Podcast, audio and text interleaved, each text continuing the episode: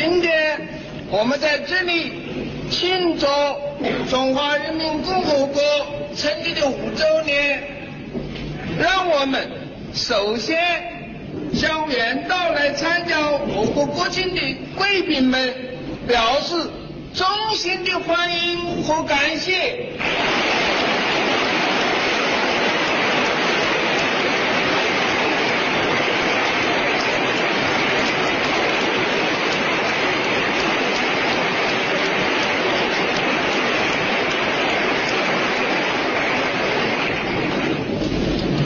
中国人民经过长期的革命斗争，在五年前终于推翻了外国帝国主义和国民党反动派的统治，建立了工人阶级领导的中华人民共和国。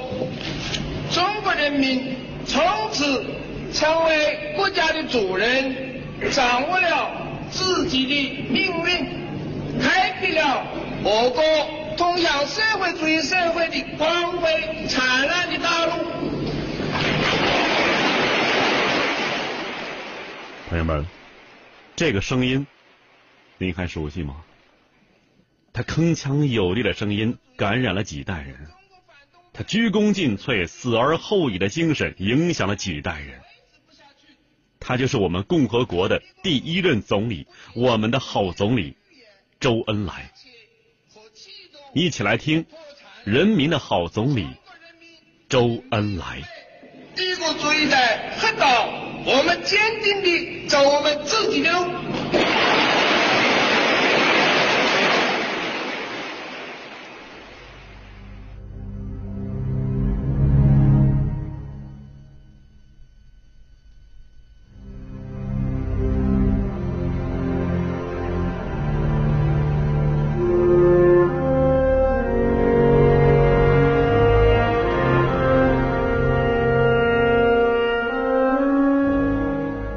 人民的好总理周恩来，我们首先说的是周总理的六大无：一、死不留骨灰，中国历史第一人。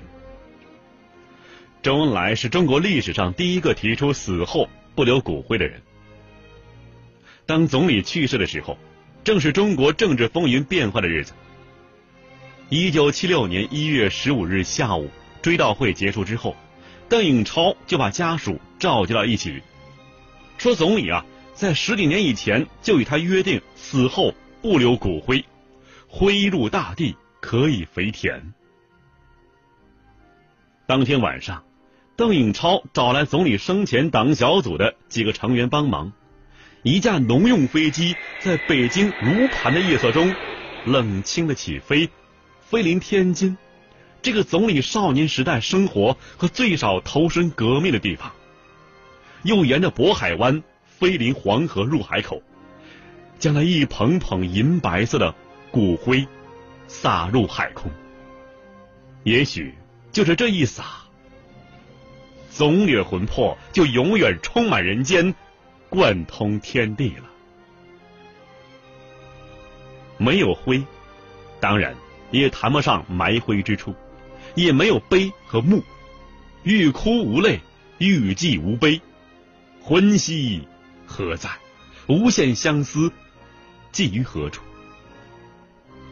于是人们难免呢生出一丝丝的猜测，有的说是总理啊英明，有的说是总理节俭，不愿为自己身后事再破费国家财产。可是我们想一想啊，他主要的就是求一个干净啊。生时鞠躬尽瘁，死后不留麻烦。他是一个只讲奉献、献完转身就走的人，不求什么纪念的回报和香火的馈赠。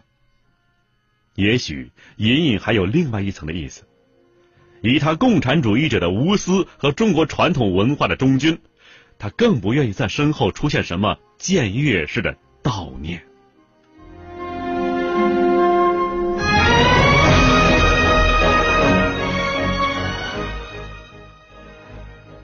第二五，总理为什么生而无后，却要为烈士存孤续后？古人说呀，不孝有三，无后为大。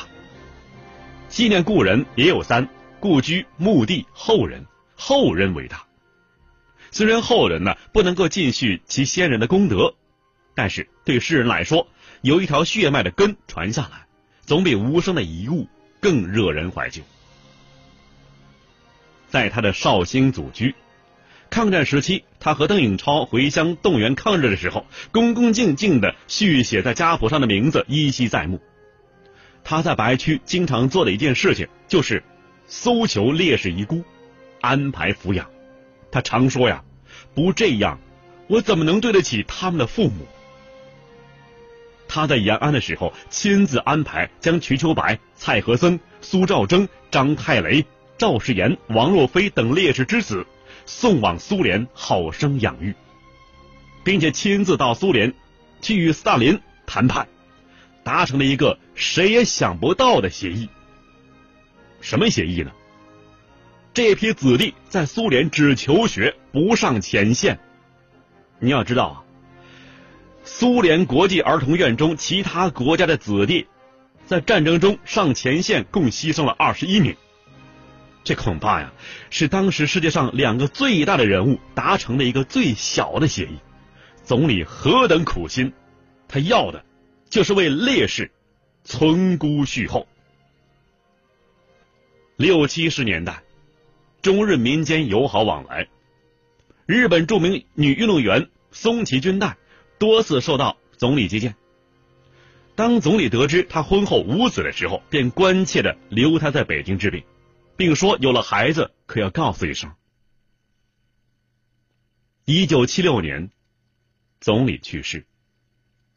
松起军代悲呼道：“周先生，我们已经有了孩子，但是还没来得及告诉您。确实啊，子孙的繁衍是人类最实际的需求，是人最基本的情感。但是天公不公啊，轮到总理，却偏偏无后。”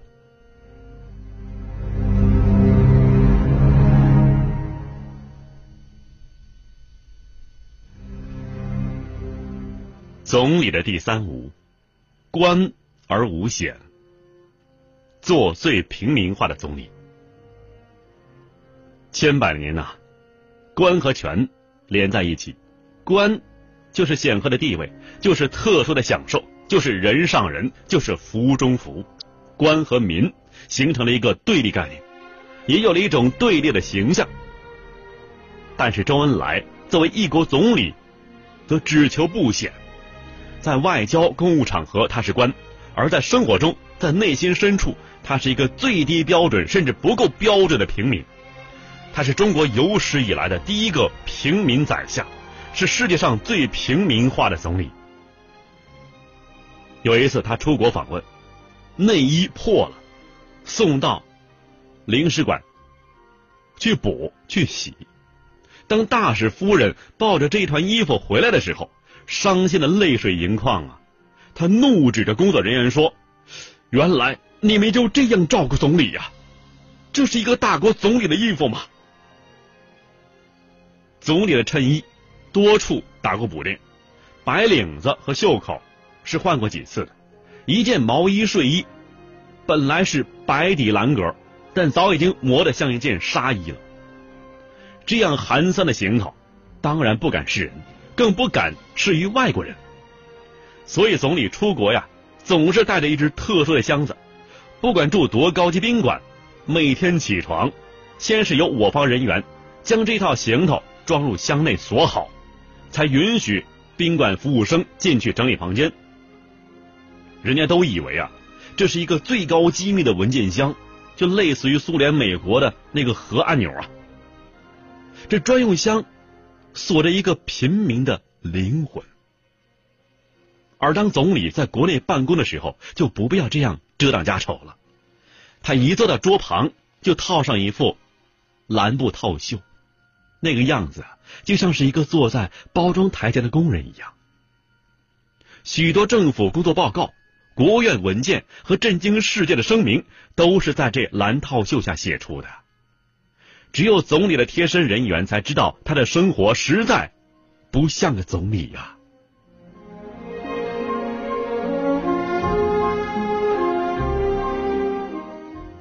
为什么总理一生不愿意回故乡？因为他平生最恨衣锦还乡。总理一入城就在中南海西华厅办公，一直住了二十五年。这座老平房又湿又暗，多次请示总理都不准维修。终于有一次啊，工作人员趁总理外出的时候，将房子小修了一下。周恩来年谱记载，一九六零年三月六日，总理回京，发现房子已经维修，当即离开，暂住钓鱼台，要求将房内旧家具。包括那个旧窗帘全部换回来，否则就拨回去。工作人员只好从命啊。有一次，总理在杭州出差，临上飞机的时候啊，地方送上了一筐南方的新鲜蔬菜。到北京的时候被发现了，他严厉批评了工作人员，并且命令按价把钱寄回去。还有一次，总理在洛阳市场见到一册碑帖。问秘书身上有钱没有？没有钱呢。总理摇头走了。总理从小啊随伯父求学，伯父的坟迁移，他不能回去，先派弟弟去。临行前又改派侄儿去，为的是尽量不惊动地方啊。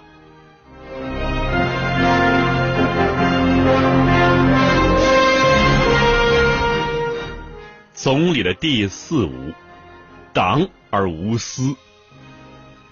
一九七四年，康生被查出癌症，住院治疗。周恩来这时候啊，也有绝症在身了，还是拖着病体常去看望。这康生一辈子与总理不和，总理每次去一次啊，临走之前都在后面骂他。工作人员告诉总理说：“既然这样，你何必去看他呢？”但总理莞尔一笑，去还是去的。这种以德报怨、顾全大局、委曲求全的事情，他一生之中干的是举不胜举啊。周总理同胞兄弟三个人，他是老大，老二早逝，他与三弟叫做恩寿，他们两个是情同手足。恩寿解放前经营为我党提供过不少经费，解放之后呢，安排工作到内务部。总理指示职务啊，又安排的尽量低一些，因为他是自己弟弟。后来啊，恩寿有胃病，不能正常上班，总理有指示办退休，说不上班就不能够领国家工资。曾山部长执行的慢了一些，总理又严厉批评说：“你不办，我就处分你。”他以自己坚定的党性和人格的凝聚力。消除了党内外的多次摩擦和四次大的分裂危机。五十年来，他是党内须臾不可缺少的凝固剂。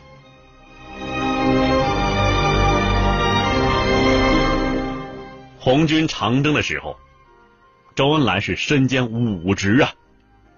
他是中央三人团之一，中央政治局常委、书记处书记、军委副主席、红军总政委。在遵义会议上，只有他才有资格去和博古、李德争吵，把毛泽东请回来。王明对党的干扰基本排除了。红一四方面军会师之后，又冒出个张国焘。张国焘的兵力啊，远胜中央红军，是个实力派，有枪就要权，不给权就翻脸。党和红军又面临一次分裂。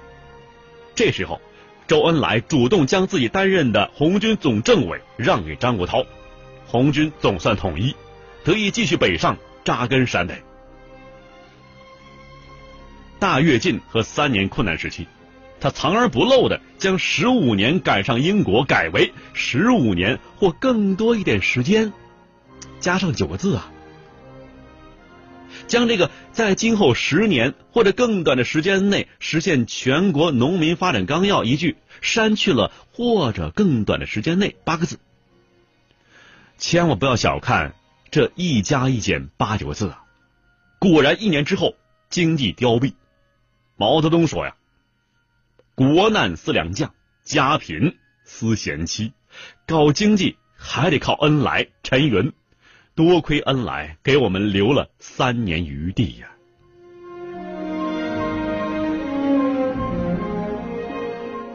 周总理六大无，第五个，周总理一生劳而无怨。周总理是中国革命的第一受苦人，上海工人起义、八一起义、万里长征三大战役，这种真刀实枪的事情他干；地下特科斗争、国统区常驻虎穴这种生死独爱的事情他干；解放后政治工作、经济工作、文化工作这种大管家的事情他也干。他一生的最后一些年头，直到临终，身上一直佩戴着一块徽章。上面写着“为人民服务”。如果计算工作量，他真正是党内之最。周恩来是一九七四年六月一日住进医院了，而据资料统计，一至五月一共是一百三十九天，他每天工作十二到十四个小时的有九天，十四到十八个小时的有七十四天。十九到二十三小时的有三十八天，连续工作二十四小时的有五天，只有十三天工作时间在十二小时之内。而从三月中旬到五月底两个半月，日常工作之外，他又参加中央会议二十一次，外事活动五十四次，其他会议和谈话五十七次。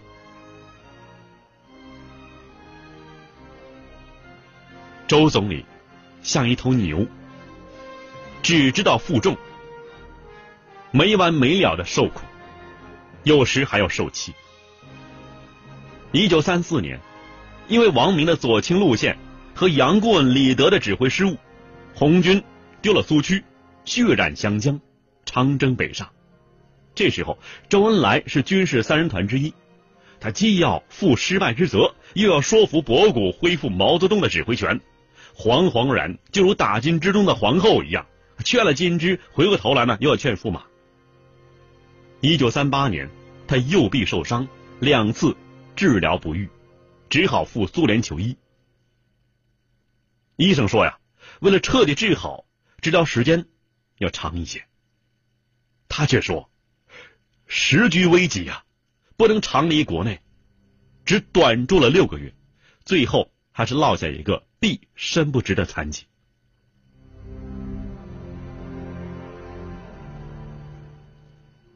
由于总理的自我牺牲，他的厚道宽容，他的任劳任怨，革命的每一个重要关头，每一次进退两难，都离不开他。许多时候，他都是左右逢源，稳定时局；但是许多时候，他又只能被人们作为平衡的棋子，或者。替罪的羔羊。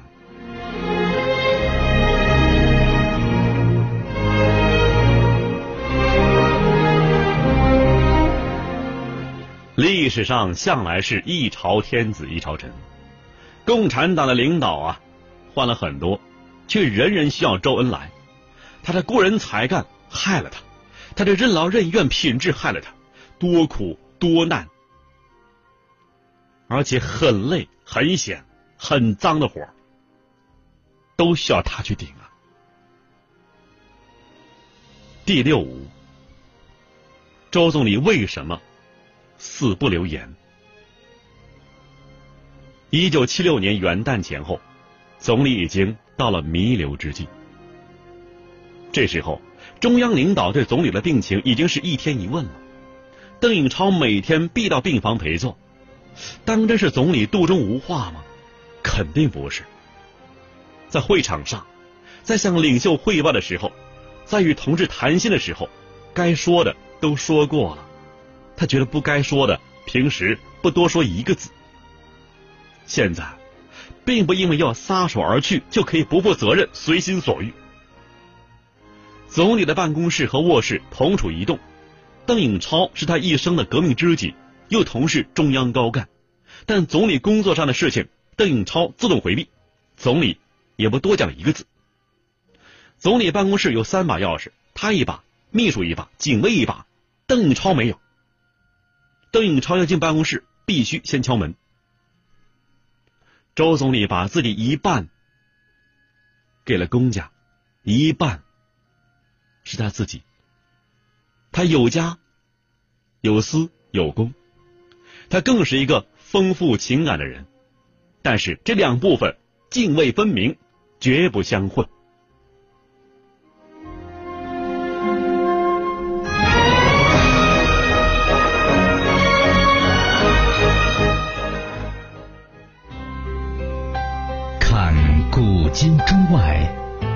喜怒哀乐，讲悲欢。